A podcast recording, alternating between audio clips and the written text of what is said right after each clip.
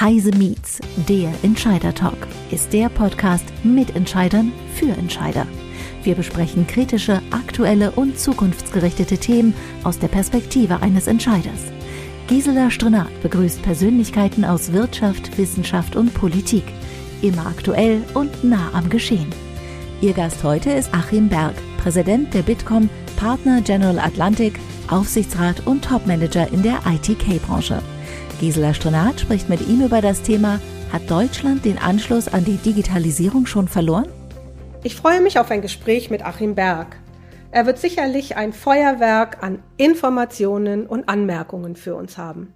Hallo Achim. Wenn ich zurückdenke, kennen wir beide uns jetzt schon etwas über 30 Jahre, eine lange Zeit. So lange bist du auch schon in der IT-Branche, ich auch. Wir haben uns nämlich da kennengelernt. Du warst in unterschiedlichen Unternehmen in Führungspositionen drei Jahre davon als Top-Manager bei Microsoft in den USA und arbeitest jetzt als Partner für ein US-Investmentunternehmen. Ja, zudem hast du einen Blick auf Deutschland, äh, denn du bist jetzt im fünften Jahr Präsident des Bitkom. In einem Interview hast du vor kurzem gesagt, wir sind in einer Lose-Lose-Situation. Es wird viel geklagt und wenig getan. Wie meinst du das? Also ich bin extrem überrascht, wie gleichgültig, fast fatalistisch wir unsere Rückständigkeit hier in vielen Bereichen auf der Digitalisierung hinnehmen. Verwaltung, Bildung ist doch wirklich Wahnsinn, wie langsam uns wir da bewegen und wie rückständig wir sind und welchen Argumenten wir uns auch diesem Fortschritt verschließen. Ich meine, wenn man jetzt die letzten zwei oder drei oder auch fünf Jahre sieht, ne, wie man sieht, ein Schulsystem, das in den 70ern steckt oder äh, die Behörden sind organisiert wie in den 80ern. Digitalisierung aller 2004 und die Liste lässt sich ja viele Punkte erweitern. Also diese ganzen systematischen Unzulänglichkeiten, ähm, die sind so bekannt und ich will auch gar nicht mehr darüber einreden, aber ich habe das Gefühl, dass sie sich in die Psyche der Menschen so als unveränderliche Fakten eingebrannt hat. Unser Land wirkt so merkwürdig schlaff und ich verstehe eigentlich nicht warum. Und ich habe ein paar gute Beispiele, ähm, die ich nicht vergessen werde. Gerade am zu Beginn der Pandemie bin ich auch einige Mal nach Spanien gereist. Äh, das glaube ich, das kennst du auch. Du hast einen QR-Code, du hältst am Flughafen hin, gehst rein und auf dem Rückflug saß ich im Flieger und habe handschriftlich ein Formular mit einer Seite ausgefüllt. Ich habe mich echt fremdgeschämt für unser Land und ähm, ich schäme mich auch immer noch fremd, wenn ich jetzt sehe, dass wir in der Pandemie Daten aus den USA oder aus UK einkaufen müssen, um diese richtigen Schlussfolgerungen zu verstehen. Das kann doch nicht das Ziel einer so starken Wirtschaftsnation sein, ähm, wie Deutschland sein. Und ich, aber ich will jetzt gar nicht auf den Missstände rumhacken. Ich möchte einfach mal äh, über die Gründe sprechen und auch klare Wege zeigen, wie wir diese Missstände auflösen können. Das ist eigentlich viel wichtiger. Da werden wir gleich in dem Interview noch ein paar Themen haben, äh, über die wir sprechen. Aber ich bin absolut bei dir und dieser Podcast Heise Meets ist bei mir genau aus diesem Grund entstanden, den du sagst. Ich habe das gleiche Grummeln im Bauch. Wir, wir beide haben 30 Jahre Entwicklung IT und digital erlebt, hautnah. Und ich habe jetzt das Gefühl, irgendwie stockt es an vielen Stellen. Aber lass uns da vielleicht noch mal im Interview äh, drauf kommen. Ich habe mir mal so ein paar Zahlen rausgesucht. Der Digital Riser Report bewertet die der bewertet die digitale Wettbewerbsfähigkeit von 137 Ländern, also im Grunde genommen von der Welt, anhand von zehn Kriterien, sowas wie Risikokapital, Firmengründungen, Fachkräfte und so weiter. Deutschland ist dabei um 176 Ranks nach hinten gerutscht. China dabei um 211 Ranks gestiegen. Warum bringen wir keine Entwicklung und keine Umsetzung in der Digitalisierung auf die Straße? Was hindert uns? Du hast es eben schon mal angedeutet. Ja, da sollten wir im Detail gleich auch mal etwas tiefer eingehen. Aber zwei Dinge verstehe ich nicht. Also zum Risikokapital, Firmengründungen.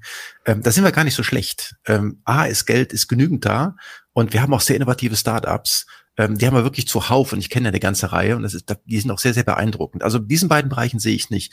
Es ist an zwei Dingen, die mich überraschen. Das eine ist natürlich das Fachkräftemangelproblem, das wir überhaupt nicht angehen und auch schwer angehen. Ich habe mit der, mit der, mit der, äh, auch mit dem den Ministerien gesprochen, Arbeitsministerium, Bildungsministerium, warum das nicht, warum wir da so zurück sind. Das beginnt ja eigentlich schon in der Schule äh, mit Studium und Weiterbildung. Also zum Beispiel ein Thema, was ich überhaupt nicht verstehen kann. Ich habe persönlich extrem gekämpft für den Digitalpakt Schule über fünf Milliarden Leute, äh, Euro sind zur Verfügung gestellt worden. Und wir haben gerade in drei Jahren 12,5 äh, Prozent verausgabt. Da müssen wir gleich mal etwas tiefer einsteigen. Was ist eigentlich mhm. mit den Schulen los? Ähm, das ist einmal das Fachkräftemangel und der andere, das andere Thema, da würde ich auch gleich etwas tiefer drauf eingehen, ist, ähm, ja, ich habe gesagt, wir haben gute Startups, aber nahezu 60 Prozent der Bundesbürger würden niemals ein Startup gründen. Also wir haben nur eine ganz kleine Zahl. Also wir sind, wir haben diese, diese entweder sind wir zu satt oder die Angstmentalität, aber es kann doch für Deutschland, um Gottes Willen, wir können doch nicht damit zufrieden sein, dass wir weit hinten im Ranking stehen. Äh, aber ich sage, es liegt nicht am Kapital, es liegt eigentlich auch nicht an den Möglichkeiten der Firmengründung, es liegt so ein bisschen an der Mentalität. Und da würde ich gleich etwas tiefer reingehen. Mhm, da kommen wir auch gleich noch drauf. Aber lass uns mal bei der Basis von Digitalisierung anfangen, nämlich dem Glasfaserausbau. Der Glas, also für, um Digitalisierung machen zu können, um Echtzeitverarbeitung machen zu können, brauchen wir äh, ein, ein Glasfasernetz. Wenn ich mir da mal die anderen Länder auf der Welt anschaue, hat Japan zu 28 82 äh, Prozent geschafft. Die USA liegt jetzt bei 18 Prozent, Schweden bei 77 Prozent und wir in Deutschland liegen bei 7 Prozent, wirklich sieben, einstellig, äh, im äh, wirklich flächendeckenden Netz. Und auf der anderen Seite investieren wir auch nur ungefähr die Hälfte pro Kopf. Das ist eine Aussage von Tim Höttges gewesen vor ungefähr drei Wochen. Dessen, was die USA investiert ins, ins, ins Glasfasernetz. Du sagst gerade, Geld ist da. Warum machen wir es nicht? Das ist ganz interessant. Also ich würde jetzt mal Glasfaser und 5G zusammen sehen, weil das im Prinzip zwei Technologien sind. Ich habe beides hier bei mir und merke eigentlich, dass die Geschwindigkeitsunterschiede sehr gering sind. Also spannend. Aber es ist im Prinzip so. Ich bin am Wochenende durch die deutschen Alpen gefahren und äh, auf dem Rückweg und kam an einem Schild vorbei, der Strand drauf. Wir wollen kein Funkmast. Handystrahlung zerstört Leben in einem Ort, der gerade mal Edge-Empfang hat. Also wirklich schwachen Edge-Empfang. Da ich, wie können die Leute darauf kommen? Und habe mich eigentlich erst darüber aufgeregt, habe gedreht, habe ein Foto von diesem Schild gemacht und habe es ins in LinkedIn gestellt und habe gesagt, mal Leute, spinnen wir eigentlich hier? Aber ich habe ein bisschen mehr nachgedacht. Warum ist das so? Warum steht da dieses Schild? Und ich glaube, das ist ein Stück weit auch das, wo wir uns an die eigene Nase fassen, bevor wir jetzt in Investitionen gehen. Wir müssen auch den Bürgern wirklich erklären, weil das, äh, das Handystrahlen Leben zerstört, ist schon hundertfach bewiesen worden, dass es nicht so ist. Und warum gehen wir nicht, warum müssen, wir müssen, glaube ich, die Leute abholen. Wir müssen die, diese, diese, diese Angst vor den digitalen Themen nehmen. Das ist, glaube ich, ein Thema. Aber auch mal zu dem Thema 5G und Ausbau. Also erstens mal, im 5G sind wir ganz gut unterwegs. Also auch im Campusausbau, also aber auch in anderen Themen. Da sind wir auch in, weltweit nicht, nicht weit zurück. Also das, das ist okay. Aber wir, wir haben ein paar Probleme. Und auf der einen Seite, einen Funkmast zu genehmigen, brauchen wir im Schnitt 18 Monate. Das ist äh, so, das Minimum, also Schnitt.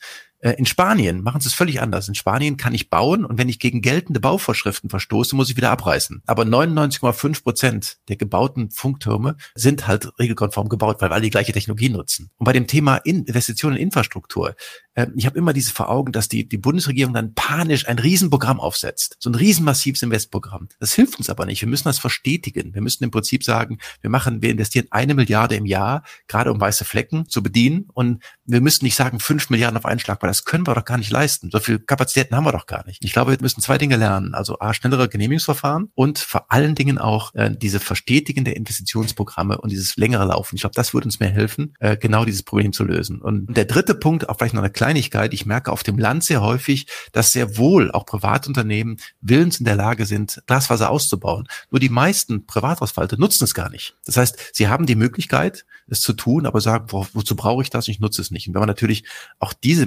Möglichkeiten nicht sieht, muss man sich nicht wundern. Das sind so ein paar Themen, die hier zusammenkommen. Aber ich glaube, das können wir schaffen. Was ich auf jeden Fall weiß, ist, dass die, dass die Telekom-Unternehmen, also das alle massiv fördern wollen und auch machen. Und vielleicht auch so Themen wie so Microtrenching. Das heißt, ich gehe einfach nach hin und schneide sieben oder zehn Zentimeter in den, in den, ähm, in das, in den Tee und leg da Glasfaser rein, wie es andere auch machen. Ich kenne es aus Spanien da wehren wir uns total gegen, sagen, um Gottes Willen, da werden wir zerstören die Straßen. Also wir haben uns selbst oft ein Bein gestellt. Es müsste nicht sein und es könnte viel schneller gehen. Und das liegt nicht und fast, fast überhaupt nicht an den Telekommunikationsunternehmen, sondern es liegt an den, an den Kommunen, es liegt an den Bürgern und an anderen Themen. Wir können es sehr viel schneller machen. Da bin ich bei dir. Du weißt, ich wohne auch auf einem kleinen Dorf. Hier wurde auch gerade Gasfaser gelegt und ich würde mal schätzen, es hat nicht mehr als 50 Prozent Häuser sind angeschlossen. Also das ist einfach ein, einfach ein riesen, riesen Problem. Mhm. Aber ich glaube, das größte Problem, was wir haben, und du hast es vorhin auch schon gesagt, ist unser Problem Fachkräftemangel. Ich kann mich erinnern, vor ungefähr 20 Jahren hat einer deiner Vorgänger, Bitkom, mal eine Green Card Kampagne. Nee, das war ich. Mit. Da waren wir beide auch schon aktiv und das Ding ist sowas von im Sande verlaufen wie nur irgendwie. Alle haben nur gelächelt und haben gesagt, der spinnt jetzt ja wohl. Und äh, jetzt überholt uns dieses Problem. Die Babyboomer-Jahre gehen in Rente. Wir haben heute schon einen riesen Fachkräftemangel im IT-Bereich. Und ähm, äh, der, das Handelsblatt hat vor kurzem eine Studie rausgebracht, wonach wir in acht Jahren, und das ist nicht mehr lange hin, was uns ungefähr eine Million IT-Fachkräfte in Deutschland fehlen. Diese eine Million werden wir nie durch eigene äh, deutsche oder jetzt hier lebende Bürger abdecken können. Das ist überhaupt unmöglich. Und jetzt diskutieren wir wieder über ein Einwanderungsgesetz. Das wird aber jetzt aufgrund anderer aktueller Themen immer wieder äh, verschoben. Wie kommen wir der, aus der Abhängigkeit raus zu anderen? Denn Arbeitsplätze ist auf Wohlstand dieses Landes und was muss hier dringend passieren, wirklich ganz dringend. Also das ist das seit vielen Jahren das größte Problem. Ähm, jetzt für, also für mich oder auch für andere, die sich gerade in dieser, dieser Industrie sehr viel, sehr viel bewegen, das ist das größte Problem, Wachstum, das wir gerade haben. Wir kriegen keine Programmierer, keine Fachkräfte mehr. Wir haben mindestens 88.000 offene Stellen in Deutschland. Und was du vor allen Dingen gesagt hast mit der, mit der Green Card, es ist ein riesiger Trugschluss, dass Deutschland attraktiv für qualifizierte Einwanderer ist. Ich glaube, wir denken immer so, mein Gott, die wollen kommen. Die denken überhaupt nicht dran. Bei den ganzen Themen und bei den ganzen bürokratischen Hürden, die wir, Hürden, die wir haben, das ist überhaupt kein Punkt. Und ähm, auch zum Beispiel so Beteiligungsprogramme für Mitarbeiter an Startups sind unheimlich schwierig in Deutschland. In anderen Ländern ist überhaupt kein Problem. Und hier haben wir riesensteuerliche Vorteile. Wir müssen in Vorleistung treten und, und, und. Also ich glaube, wir müssen an einigen Dingen anfassen. Und da habe ich auch mit einigen der Ministern schon in den letzten Wochen darüber diskutiert. Wir müssen im Prinzip an der Schule beginnen. Da ist ja die Digitalisierung fast nicht erwünscht. Das ist ja ein, ein Thema, ich habe noch den, den Spruch vor Augen, wie jetzt ein, ein, ein, äh, ein Schulleiter sagte, mein Gott, jetzt ist die Pandemie vorbei, jetzt können wir wieder normalen Unterricht machen. Jetzt können wir diese, diese komischen Sachen mit der Digitalisierung wieder sein lassen. Also wir haben da, glaube ich, brutal gezeigt in der Pandemie, wie schlecht wir aufgestellt sind bei dem Thema auch in den Schulen und wie wenig wir auch begeistern können, die Technologien. Und das ist gerade im Bereich, da verdoppeln sich gerade die, die Gehälter in diesen Bereichen, also weil halt so wenig da sind. Ich sehe, ich sehe einfach jetzt, wie viel, wie man bereit ist, wie hohe Gehälter man zu zahlen ist, wie attraktiv dieser, dieser Markt ist und wir schaffen es nicht und bewegen uns damit in noch mehr Abhängigkeiten. Das ist genau das Thema und wir müssen sowohl an den Universitäten als auch in den Schulen schon sehr viel zu Beginn äh, die Jugendlichen für dies, für das Thema Digitalisierung zu begeistern. Das ist, glaube ich, das größte Problem. Das Thema Schule, lass uns da jetzt vielleicht mal weitermachen an der Stelle. Wir haben gerade von Heise auch ein großes Projekt laufen, Go Schule Morgen, wo wir genau auf dieses, dieses Problem auch hinweisen. Und du hast es gesagt, Geld ist da, die Schulen könnten eigentlich umstellen. Die Stadtstaaten haben es gemacht, äh, die kleinen Kommunen können es nicht, wollen es nicht. Da gibt's Riesenprobleme, die brauchen auch Hilfe. Da hatte ich auch ein gutes Gespräch mit Dr. Landsberg vom Städte- und Gemeindebund, der auch nochmal gesagt hat, Bürokratieabbau ist extrem wichtig in dem Umfeld. Das hast du ja auch gesagt. Aber ich sehe da noch ein weiteres Problem. 65 Prozent aller Kinder, die jetzt zur Schule gehen, äh, werden, wenn sie aus der Schule raus sind, einen Job haben, den es heute überhaupt noch nicht gibt weil äh, wir haben eine massive Veränderung im, im Berufsleben. Und wenn wir weiter bei Kreide und Tafel bleiben, das hast du eben auch gesagt, werden wir die Kinder nie auf diese neue Welt einstellen. Nie. Das wird nicht funktionieren. Also da kommen ja jetzt zwei Probleme zusammen. Auf der einen Seite haben wir zu wenig Leute und die, die wir, an, die wir in der Schule, die heute dort ihre Bildung bekommen, die kriegen eine Bildung wie vor 100 Jahren. Ja, aber so what? Ich meine, ich habe auch, wir haben auch begonnen vor 30 Jahren mit, mit, irgendwelchen Themen, die ich heute nicht mehr brauche. Ähm, eine Weiterentwicklung, auch eine, auch eine persönliche Weiterentwicklung ist doch wichtig. Aber ein Punkt, das ist genau das, was du gerade gesagt hast. In den Schulen selber und die Schulen sehe ich echt als großes Problem an ähm, viele Lehrer, es ist überhaupt nicht die Lebensplanung der Lehrer gewesen, in so moderne Themen reinzugehen. Ich werde Lehrer, sie haben sich ja bewusst für den Beruf als Lehrer entschieden. Das heißt, sie haben ja gar kein Interesse daran, sich mit diesen Themen zu beschäftigen. Sorry, es ist jetzt nicht pauschal für jeden. Ich kenne wirklich auch gute Beispiele, aber ich finde eine ganze Reihe, da bleibt mir wirklich der Mund offen, wo ich sage, mein Gott, anderes Thema ist, ähm, ich möchte nicht auf dem Föderalismus rumhacken und Föderalismus ist wirklich nicht an allem schuld. Ich habe mir mal die Mühe gemacht, beim Digitalpakt Schule mal zu sehen, was muss eigentlich eine Schule machen, um Gelder zu bekommen. Die Antrag, es waren ungefähr, weiß ich, etwas über 80 Seiten, eng geschrieben, mit einem Mediaplan, mit allen möglichen Themen, die dann in irgendwelche Verwaltungen gehen und die liegen dann auf dem Tisch von jemandem, der morgen, der, was ich heute gerade sich einen neuen Rasenmäher besorgen musste für die Gemeinde und muss jetzt entscheiden über, über einen Medienplan einer Schule. Das funktioniert und hinten nicht. Wir hätten, wären sehr viel konsequenter gewesen, hätten sehr viel digitaler machen können. Es gibt übrigens auch sehr gute Tools, die es können. Und wir haben es nicht geschafft, die Schulen im Prinzip schnell dafür zu begeistern. Wir haben es nicht geschafft, die Schulen schnell auszustatten. Das liegt an vielen Faktoren, aber die, der Föderalismus hat da nicht geholfen, weil die Schulträger selber ähm, dafür sie verantwortlich sind und die haben sich extrem viel Zeit gelassen. Es gab extrem viele Vorbehalte, weil 12,5 Prozent in drei Jahren für Ausgaben von 5 Milliarden ist nicht zu entschuldigen. Absolut nicht. Und bei einem extrem so wichtigen Thema. Aber da glaube ich, hast du eben auch einen schönen Übergang zu meiner nächsten Frage getan. Auf der einen Seite sicherlich hindert uns der Föderalismus, aber auf der anderen Seite haben wir auch den Hemmschuh Bürokratie. Wir sind ein extrem bürokratisches Land. Du hast ein paar Beispiele schon äh, gebracht. Und äh, wenn wir mal neben der Schule in andere Digitalprojekte der öffentlichen Verwaltung schauen, sind wir ja auch nicht sehr viel besser. Online-Zugangsgesetz bei den Kommunen stockt ohne Ende. Da wissen wir jetzt schon, dass wir Ende 22, was Zielvorgabe war, nicht erreichen werden. Ich glaube, wir haben von den 580 äh, Verfahren gerade mal 30 umgesetzt. Gesetze sind nicht äh, digital angepasst. Die haben alle sind teilweise 100 Jahre alt. Da hat niemand dran gedacht, da vielleicht mal eine Änderung zu machen, weil wir eine digitale Welt haben. Der öffentliche Dienst arbeitet in vielen Stellen noch mit Faxgeräten oder händisch. Das hat die Pandemie gezeigt, dass Krankenhäuser ihre Daten mit einem Fax an das Gesundheitsamt schicken, da fasse ich mir an den Kopf. Die digitale ID, der digitale Personalausweis ist gänzlich in die Hose gegangen. Der erste Test hat überhaupt nicht funktioniert, obwohl auch Unternehmen dabei waren, muss man sagen. Also die haben dann auch die Segel gestrichen. Wie kann das sein? Haben wir gar nichts gelernt? Wir waren doch schon mal viel weiter. Ja, ich, ich, ich sag mal, ich glaube, ich fange mal damit an, was wir brauchen und dann sage ich, warum es nicht klappt. Ähm, also ich, wir brauchen wirklich durchgängig digitalisierte Verwaltungsdienstleistungen, also auch so diese intelligent vernetzten Register ähm, und auch so vor allen Dingen brauchen wir auch einen Digitalvorbehalt für, für die neuen und bestehenden Gesetze. Das habe ich schon häufig gefordert. Und was wir auch brauchen, sind so digitale Konten für Bürger und Unternehmen, äh, vor allen Dingen für die virtuellen Behördengänge. Ähm, und das war das, was mit der digitalen IT gesagt hast. Wir brauchen aber auch, du hattest für das Online-Zugangsgesetz angesprochen, ähm, wir müssen es, es endet ja nicht damit, dass wir es einfach vollständig umsetzen, diese 575 öffentlichen Leistungen digital bereitstellen. Der Wandel muss da viel tiefgreifender sein. Die Verwaltungsprozesse müssen doch von Grund auf neu gedacht und vor allen Dingen ausgerichtet werden. Also wirklich von Anfang bis Ende digital. Wir kennen doch diesen typischen ähm, Spruch, wenn man einen, einen, einen, blödsinnigen analogen Prozess digitalisiert, entsteht ein blödsinniger digitaler Prozess. Und ähm, wir müssen doch auch dieses, dieses, dieses proaktives, transparentes Verwandlungshandeln etablieren. Ich gebe mal ein Beispiel. Ähm, es ist doch viel komplizierter, ein, ein Paket von Amazon oder von der Post zu verfolgen, als einen Bauantrag in einem Bau, in einem Bauamt. Es ist doch viel einfacher, das zu machen. Warum gibt es sowas nicht? Warum kann ich nicht sehen, was mit meinen eigenen Anträgen passiert? Ist doch total einfach. Solche ganze, da ist der Wille fehlt. Es ist auch ganz wichtig, dass wir diese Dinge brauchen. Wir brauchen auch verloren gegangenes Vertrauen in den Staat und die Institutionen. Die müssen wir zurückgewinnen. Und jetzt vielleicht mal zu dem Punkt, warum funktioniert das nicht? Warum ist das eigentlich nicht so? Und ähm, und da sage ich, dass äh, wir haben ja Technik oder Geld ist ja nicht, wirklich nicht das Problem. Wir haben ja beides. Ähm, da stelle ich mir erstmal die Frage, wer will eigentlich Digitalisierung der Verwaltung? Ähm, weil viele sagen, es funktioniert doch alles.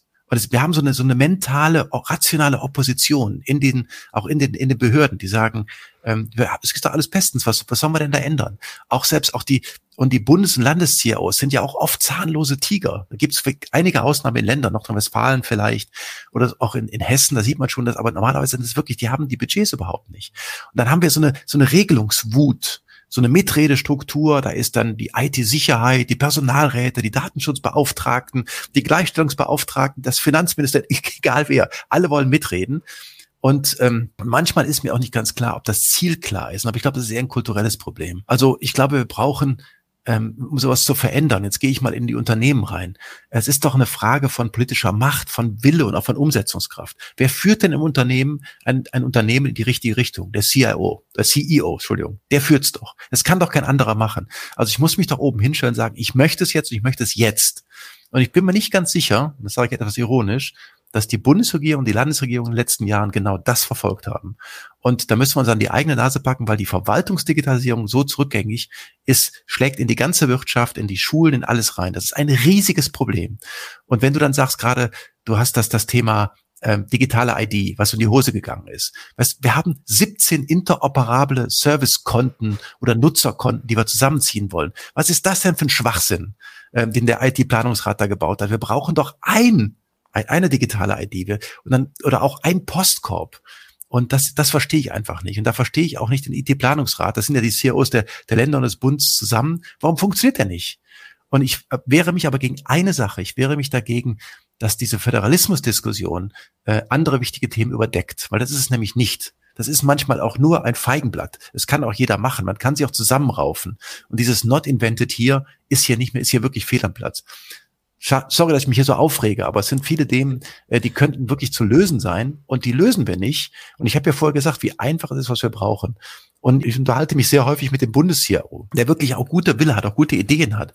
Aber er kommt durch das Dickicht nicht durch. Und das ist das, was mich so ärgert. Und da müssen wir wirklich, wirklich schnell angreifen. Und ähm, ich bin mal sehr gespannt, wie viel der 575 ähm, äh, Verwaltungsprozessen wir in Ende des Jahres äh, digitalisiert haben. Ich wette mal unter 100. Und da sind sie noch längst nicht bundesweit umgesetzt. Also von daher bin ich da sehr, sehr, sehr kritisch. Da bin ich absolut bei dir. Äh, du weißt, ich verfolge das Thema auch mein ganzes Berufsleben lang.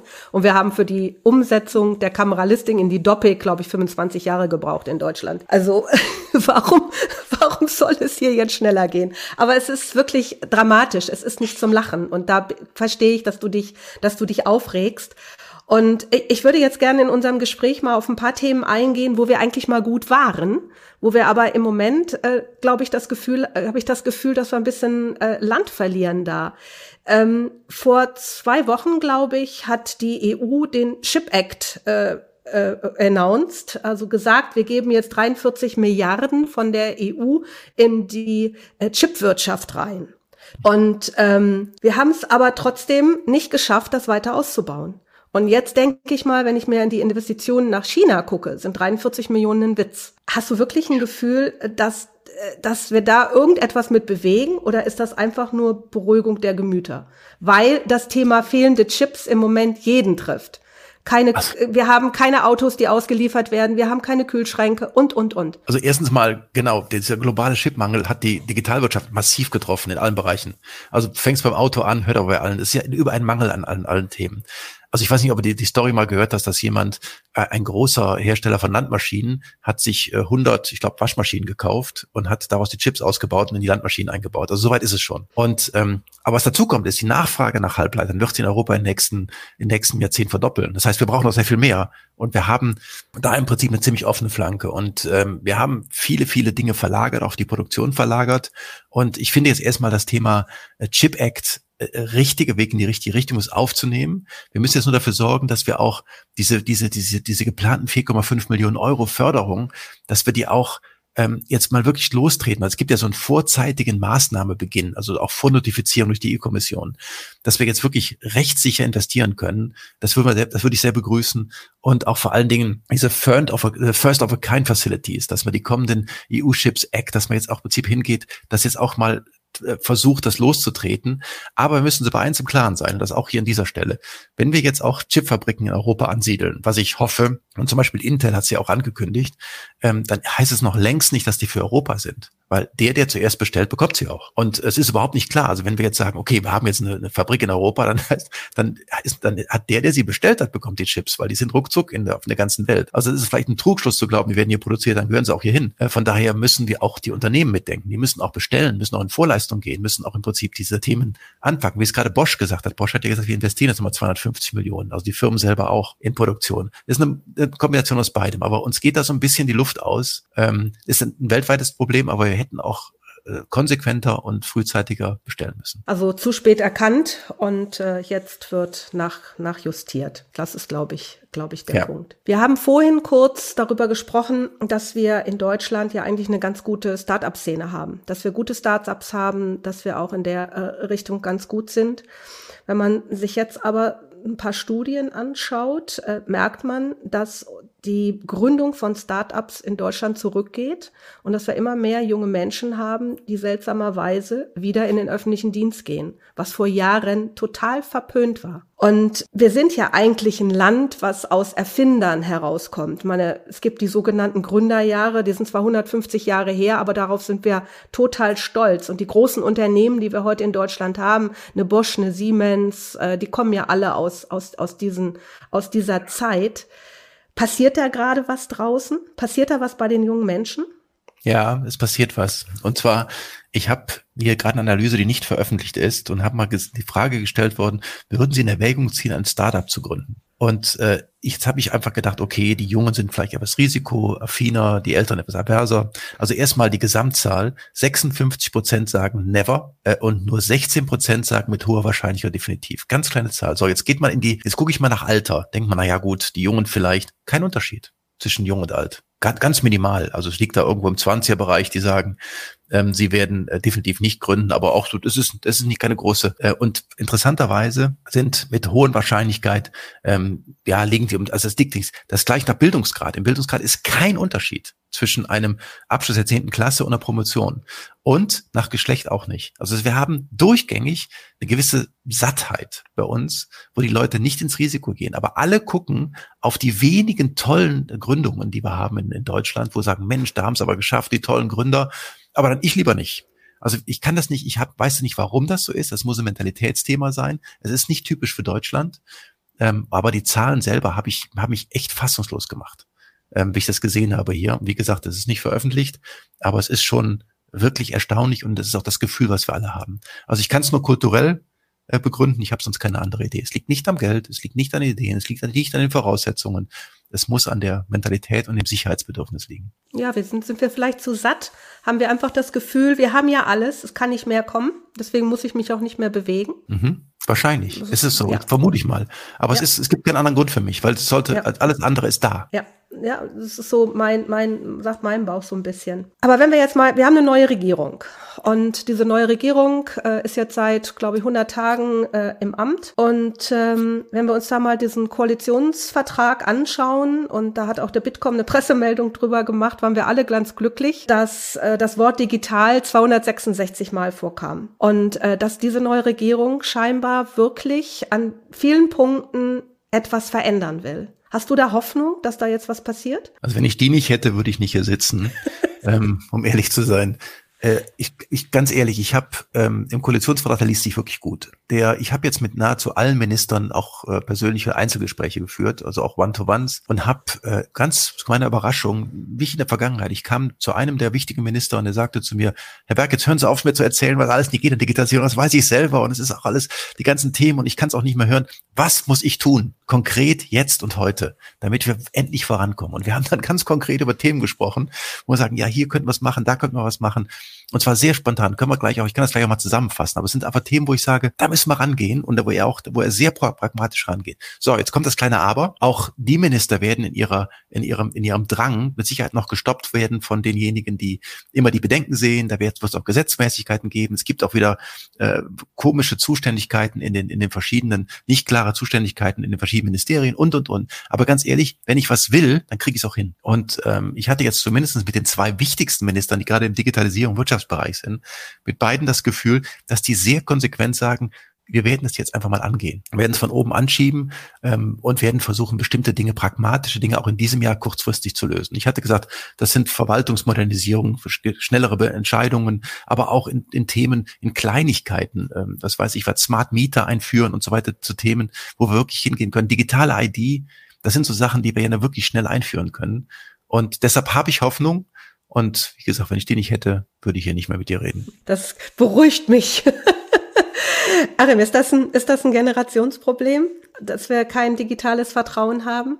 Wir haben vor unserem Gespräch gerade gesagt, wir hatten, haben uns gerade eine Stunde lang die Bitkom-Veranstaltung zum Thema Metaverse angeguckt. Total spannend. Da kommt irrsinnig viel Neues in den nächsten 10 bis 15 Jahren auf uns zu. Und äh, ist das vielleicht ein Generationsproblem? Ja, ich glaube, es ist, eine, es ist ein Generation-Mentalitätsthema. Wir sind irgendwo, man muss sich mal einfach mal zurückschauen. Ähm, als das Silicon Valley, was wir ja alle so, so hochheben, das ist ja schon in den 80er, 90ern entstanden. Das ist schon 30, 40 Jahre her. Da haben wir gedacht, wir sind die größten, besten, haben eine tolle, äh, was weiß ich, und der Maschinenbau floriert und wir sind gar nicht angreifbar. Wir haben überhaupt nicht erkannt, äh, wie sich da was Neues. Und wenn du jetzt gerade Metaverse sagst, also, das ist ja genau, wir, wir, wir haben, wir sagen das, was für ein Blödsinn äh, und tun es einfach ab nach dem Motto, was soll das denn? Was soll ich denn jetzt virtuell mir ein Grundstück kaufen? So ein Kram. Ich habe da auch meine Schwierigkeiten, aber ganz ehrlich, ich beschäftige mich damit. Ich schaue mir das an und denke bei bestimmten Dingen, doch, das macht Sinn. Also warum sollen wir uns nicht virtuell mal treffen und sehen die Avatare? Es gibt bestimmte Dinge, die kann ich mir gut vorstellen. Diese Offenheit für Neues,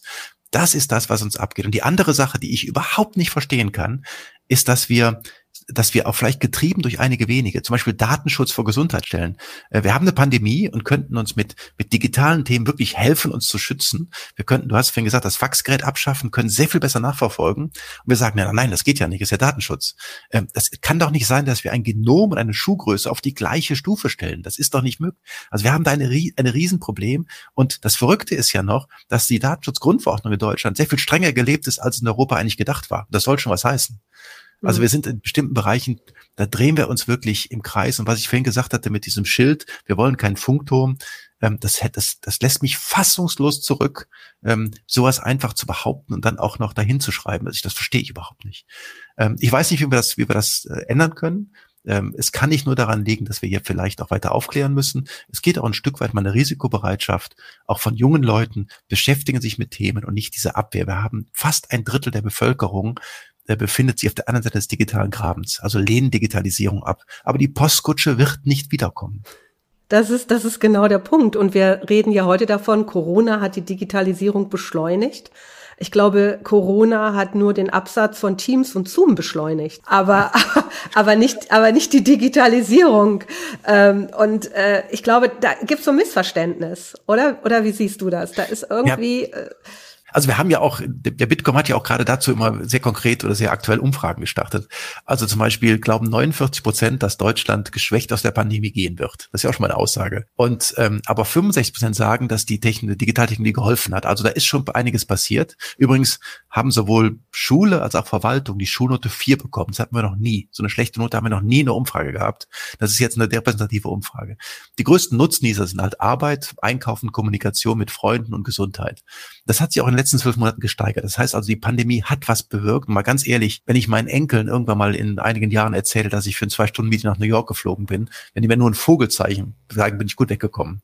Ähm, ich glaube, dass die Zeiten sind vorbei. Da hat sich schon einiges getan. Übrigens auch ähm, der durchschnittliche äh, Deutsche oder Bundesbürger sitzt zehn Stunden am Tag vor einem Bildschirm. Zehn Stunden. Das waren vor der Pandemie acht Stunden, jetzt zehn Stunden, wird er vielleicht zurückgehen.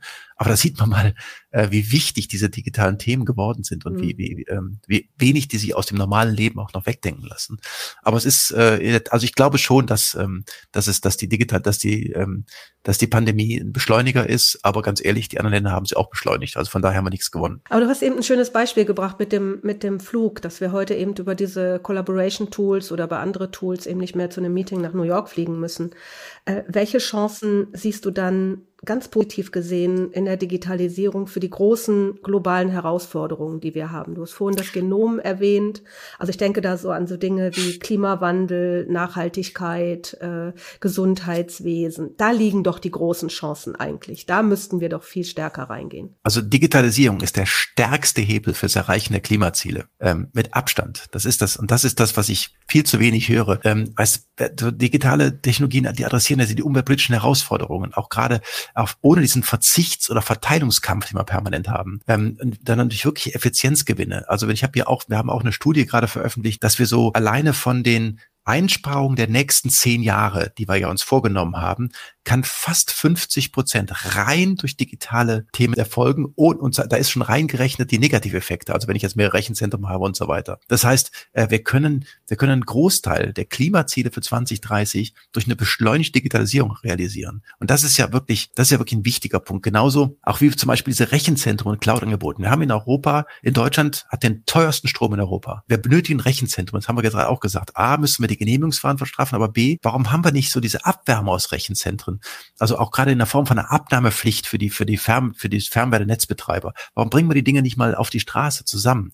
Aber auch da wieder, jetzt komme ich zu dem Punkt, den du vorhin gesagt hast, wenn ich das mit der Politik bespreche, auch mit den Grünen, dann sagen die, sehr interessant, ich kann einen durch die Fertigung 61 Megatonnen einsparen. Also durch, das ist, äh, was weiß, digitale Zwillinge und so Themen. Oder auch durch Mobilitätsthemen, also intelligente Straßenförderverkehrssteuerung und sowas, kann ich 28 Megatonnen einsparen, indem die Leute halt nicht permanent am Parkplatz suchen, intelligent geführt werden und so weiter. Im Energiesektor durch Smart Grids kann ich auch 23 Megatonnen einsparen. Es gibt Riesenbeispiele, ich will jetzt und, und, und. Es gibt viele Beispiele, wo die Digitalisierung extrem helfen kann.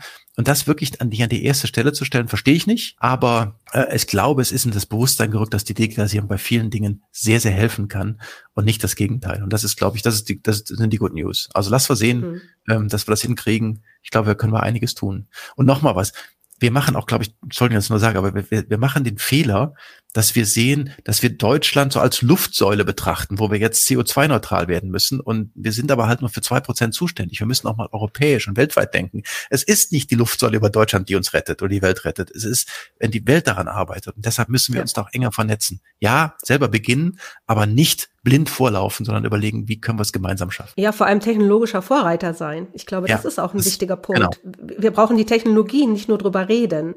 Es, es müssen, müssen echte Technologien da sein. Ich kann mich noch erinnern, wir waren auf der Hub-Konferenz in Berlin 2019. Du hattest Hauptausschusssitzung oder Hauptvorstandssitzung und du kamst an und sagst, boah, jetzt haben wir den Digitaltag. Wir haben jetzt den Digitaltag in Deutschland eingeführt. Den Girls Day hatten wir ja schon und jetzt hat der Bitkom äh, den Digitaltag ausgerufen.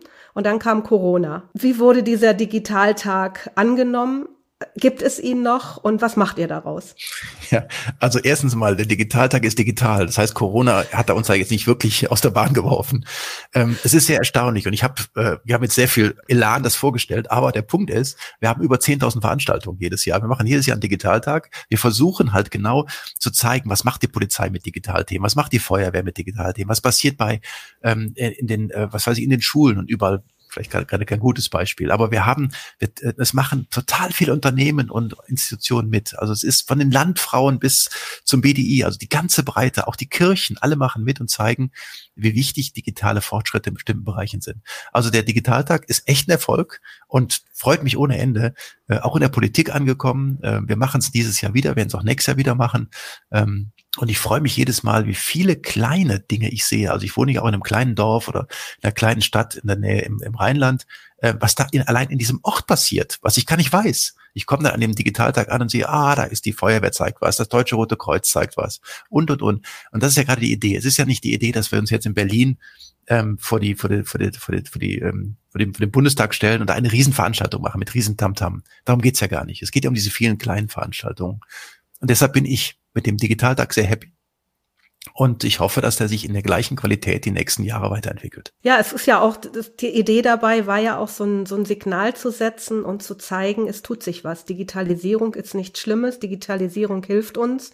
Und schaut mal, was hier schon alles digital ist. Das ist ja das, was ihr eigentlich damit auch, auch ausdrücken wolltet. Was sind denn, lass uns noch mal kurz auf den Bitkom gehen. Äh, was sind denn so heute die aktuellen Themen des Verbandes? Womit beschäftigt sich der Verband heute ganz intensiv? Also heute Morgen mit Metaversum, aber ihr habt ja sicherlich noch andere Themen. Nein, das ist ja genau der Punkt. Wir haben wahrscheinlich 100 Themen, lieber Themen. Aber das ist nicht der Punkt. Ich kann mal sagen, womit ich mich beschäftige, als Präsident des Bitkom. Ich habe mir vorgenommen, äh, jetzt nicht mehr mit 95 Sachen durch die Welt zu laufen, sondern sich auf ganz wenige zu konzentrieren, die versuchen, auf die Straße zu bringen. Es sind bei mir drei Dinge, die ich mich, wo ich mich sehr mit in, äh, identifiziere. Das ist immer die digitale ID. Eine ID, plain, nichts Besonderes, für jeden nutzbar. Wenn wir die nicht haben, kriegen wir die ganzen Verwaltungsdienstleistungen nicht digitalisiert. Wir kriegen unsere, wir, können uns nicht authentifizieren und, und wir brauchen eine einheitliche digitale ID. Das ist nicht schwer die muss sicher sein, die muss auf die Straße kommen und das ist mein erstes Ziel. Das zweite Ziel von mir ist das Thema Datenschutz, nochmal zu right-sizen. Wir haben bei Datenschutz immer über das Ziel hinausgeschossen in vielen Bereichen. Viele Sachen sind auch gut gelaufen, aber wir stehen uns mit dem, mit dem, mit dem, mit dem Thema Datenschutz immer wieder mit dem, stehen wir uns immer wieder selber im Weg und wir versuchen auch das, das, das, das an vorbei. Und da gibt's dann auch 17 Datenschutzbeauftragte, die alle eine andere Meinung haben. Ich glaube, da müssen wir noch mal ran. Und der dritte Punkt wird dich vielleicht wundern. Ich habe mir vorgenommen, das Thema digitaler Euro voranzutreiben, weil ich glaube, dass wir ein Bezahlsystem benötigen und zwar ein anonymes, dass wir digital zahlen können, weiß jeder, aber wir brauchen ein anonymisiertes Zahlsystem, so was den digitalen Euro, bevor uns irgendwelche Asiaten, Chinesen oder wer auch immer rechts und links überholen. Und dieses Thema müssen wir auf die Agenda bringen, äh, um alleine um auch viele Dinge zu machen. Also ID, also die, die, die digitale ID, Datenschutz, digitaler Euro sind die drei Themen, die ich persönlich treibe. Mhm, ganz spannende Themen. Das verleitet mich eigentlich zu einer, zu einer Frage. Wo siehst du Europa vielleicht gar nicht mal Deutschland in Zukunft ähm, in einem Technologiebereich führend. Wir kommen, wir waren mal immer ganz stolz, dass wir führend im Maschinenbau sind, sind oder waren. Da können wir uns sicherlich auch drüber streiten. Wo können wir in Zukunft führend werden? Ich würde da auch wieder sagen, nicht mit der Gießkanne durch, sondern zwei oder drei Dinge, die wir, auf die ich mich konzentriere. Auf der einen Seite sehe ich das in der Medizintechnik verbunden mit der künstlichen Intelligenz. Also da sind wir, glaube ich, sehr, sehr gut. Wieder als keine Einschränkung, wir brauchen, wir brauchen Daten. Also wenn ich hingehe und zum Beispiel ein Computertomograph erkennt, äh, was weiß ich, kleine Tumore, dafür braucht er ja, der muss das ja anlernen, der braucht Daten. Auch wenn die Chinesen deutlich schlechtere Systeme haben, auch von der Bildgebung schlechtere Systeme haben, haben die wesentlich mehr Daten und werden uns irgendwann überholen. Das heißt, wir müssen bei dem Thema KI inklusive Daten in der Medizintechnik führend werden, weil wir, da sind wir in einigen Bereichen schon führend. Zweite Thema ist äh, in der Automobilindustrie das autonome Fahren. Wir haben die meisten Patente, wir können da viel machen, auch zum Thema KI. Und ich würde diese beiden Bereiche auch besonders fördern, weil das ist ein, ein Thema, wo wir in Deutschland oder wo Deutschland auch wirklich in Zukunft führend sein kann. Also Medizintechnik, Automobilbereich, das sind, glaube ich, die beiden, ähm, mhm. die beiden Bereiche, die ich, die ich, glaube ich, sehe, wo wir wirklich was machen können. Wir müssen aber auch sehen, ob, ja, das ist, ich glaube, das sind die beiden Bereiche, mehr ist es nicht. Aber das heißt ja, wenn, wenn du sagst, in den beiden Bereichen könnten wir führend werden, dass wir ins, uns in der Zukunft bei vielen anderen Bereichen weiter von Asien und, und USA abhängig machen. Ne? Du kannst Denn dich, andere kannst, Technologieländer sehe ich im Moment nicht. Ich hatte mit Kanzler, mit der Bundeskanzlerin Merkel, hatte ich die Diskussion mehrfach, wo sie sagte, wir müssen in allen Bereichen sagen, das funktioniert nicht. Wir können uns nicht auf alles konzentrieren. Also schauen wir uns mal Asien und USA an. Also gerade Thema Hyperscaler. Es macht also, also sehr ich Gaia ich schätze und auch die Themen. Äh, aber den, den Ansatz zu fahren, die die Franzosen hatten, nach dem Motto, ich stelle mir jetzt mal großes Rechtszentrum hin und dann habe ich auch einen Hyperscaler. Das ist ja definitiv nicht so. Uns fehlen ja die Workloads, die ganzen Themen. Also ich kann die Hyperscaler nach unseren europäischen Regeln spielen lassen, das verstehe ich. Aber ich werde die Hyperscaler nicht nachbauen können. Das ist Quatsch. Das heißt, wir werden in einigen Bereichen von China abhängig sein oder auch von den USA, aber in anderen Bereichen sind die von uns abhängig. Das wird sich auch nicht ändern können. Wir können nicht überall führend sein. Lassen wir uns auf die Dinge konzentrieren, sonst sind wir nirgendwo führend. Und das ist, glaube ich, der Punkt, den, den, ich, den ich immer wieder machen mhm. möchte und den ich auch mit Sicherheit beim nächsten Digitalgipfel wieder machen werde. Aber, aber ich glaube, das war ja immer so. Das ist ja nichts Neues. Wir waren ja nie überall führend, sondern wir hatten unsere Stärken und haben die Stärken ausgebaut. Und das ist ja eigentlich das, das was du, was du auch sagst. Wir müssen aber diese Stärken, glaube ich, finden und da auch rein investieren. Und ich glaube, das ist ganz wichtig. Ähm, ich, ich habe heute Nachmittag ein, ein, ein, ein, ein anderes Gespräch mit jemandem, der ein Buch über die Future-Angst geschrieben hat. Das wird auch ein Podcast werden. Und daraus habe ich ein Zitat von Steve Jobs rausgenommen. Steve Jobs sagt, Innovation trennt die Anführer von den Mitläufern. Ist Deutschland Mitläufer? Oder äh, haben wir noch eine Chance, äh, dass wir da irgendwo auch äh, vorne wegrennen? Das ist ja eigentlich die Erweiterung der vorigen Frage. Natürlich sind wir nicht nur Mitläufer, natürlich sind wir auch Vorreiter in einigen Bereichen. Ich hatte nur gesagt, konzentriere dich auf die Dinge, die du kannst, mach nicht alles, auf wenige Dinge konzentrieren. Und ähm, ich mache mir überhaupt keine Sorgen um Deutschland, ähm, auch wenn ich gerade so geklungen habe. Aber wir haben doch gute Leute, wir sind doch gut ausgebildet, wir können das mal. Aber bitte auf wenige Dinge konzentrieren und und nochmal, nicht zu satt sein. Ähm, das Thema Gründungsbereitschaft hat mich schockiert. Äh, ich würde, ich hätte mein ganzes Leben, wäre immer hohes Risiko gegangen, hätte immer was gegründet, eine gute Idee. Warum eigentlich nicht? Hab's ja auch teilweise bewiesen. wir müssen einfach die Dinge vorantreiben. Wir haben alle Voraussetzungen. Also von mir aus, die Leute, die im Prinzip konsequent ihren Weg verfolgen, werden Erfolg haben, egal wo die sitzen. Da mache ich mir für Deutschland keine Sorgen. Aber wo ich mir so ein bisschen Sorge mache, ist das Thema Verwaltung und Bildung. Das hat man, glaube ich, rausgehört. Ähm, da müssen jetzt auch mal Entscheidungen gefällt werden und wir haben jetzt auch keine Lust, im 20. Jahr äh, uns gegenseitig vorzuheulen, dass das Faxgerät nicht mehr State of the Art ist. Und ich glaube, das ist der Punkt. Und ein gewissen mehr Risikobereitschaft schadet uns da allen nicht. Das war ein schönes Schlusswort. Mehr Wille, mehr Risikobereitschaft und äh, ja, positiv auch in die Zukunft schauen. Achim, danke. Wir könnten sicherlich noch eine Stunde weiterreden. Das werden wir irgendwann auch tun, aber nicht in diesem Format. Genau. Und äh, vielen, vielen Dank für deine wirklich sehr, sehr offenen Worte und auch deine aufrüttelnden Worte. Vielen Dank. Dankeschön. Das war Heise Meets, der Entscheider Talk. Beim nächsten Mal begrüßt Gisela Strenat Dr. Mario Herger, Buchautor und Technologietrendforscher, zum Thema von der Future Angst zur Zukunftstrendfreude. Wir freuen uns auf Sie.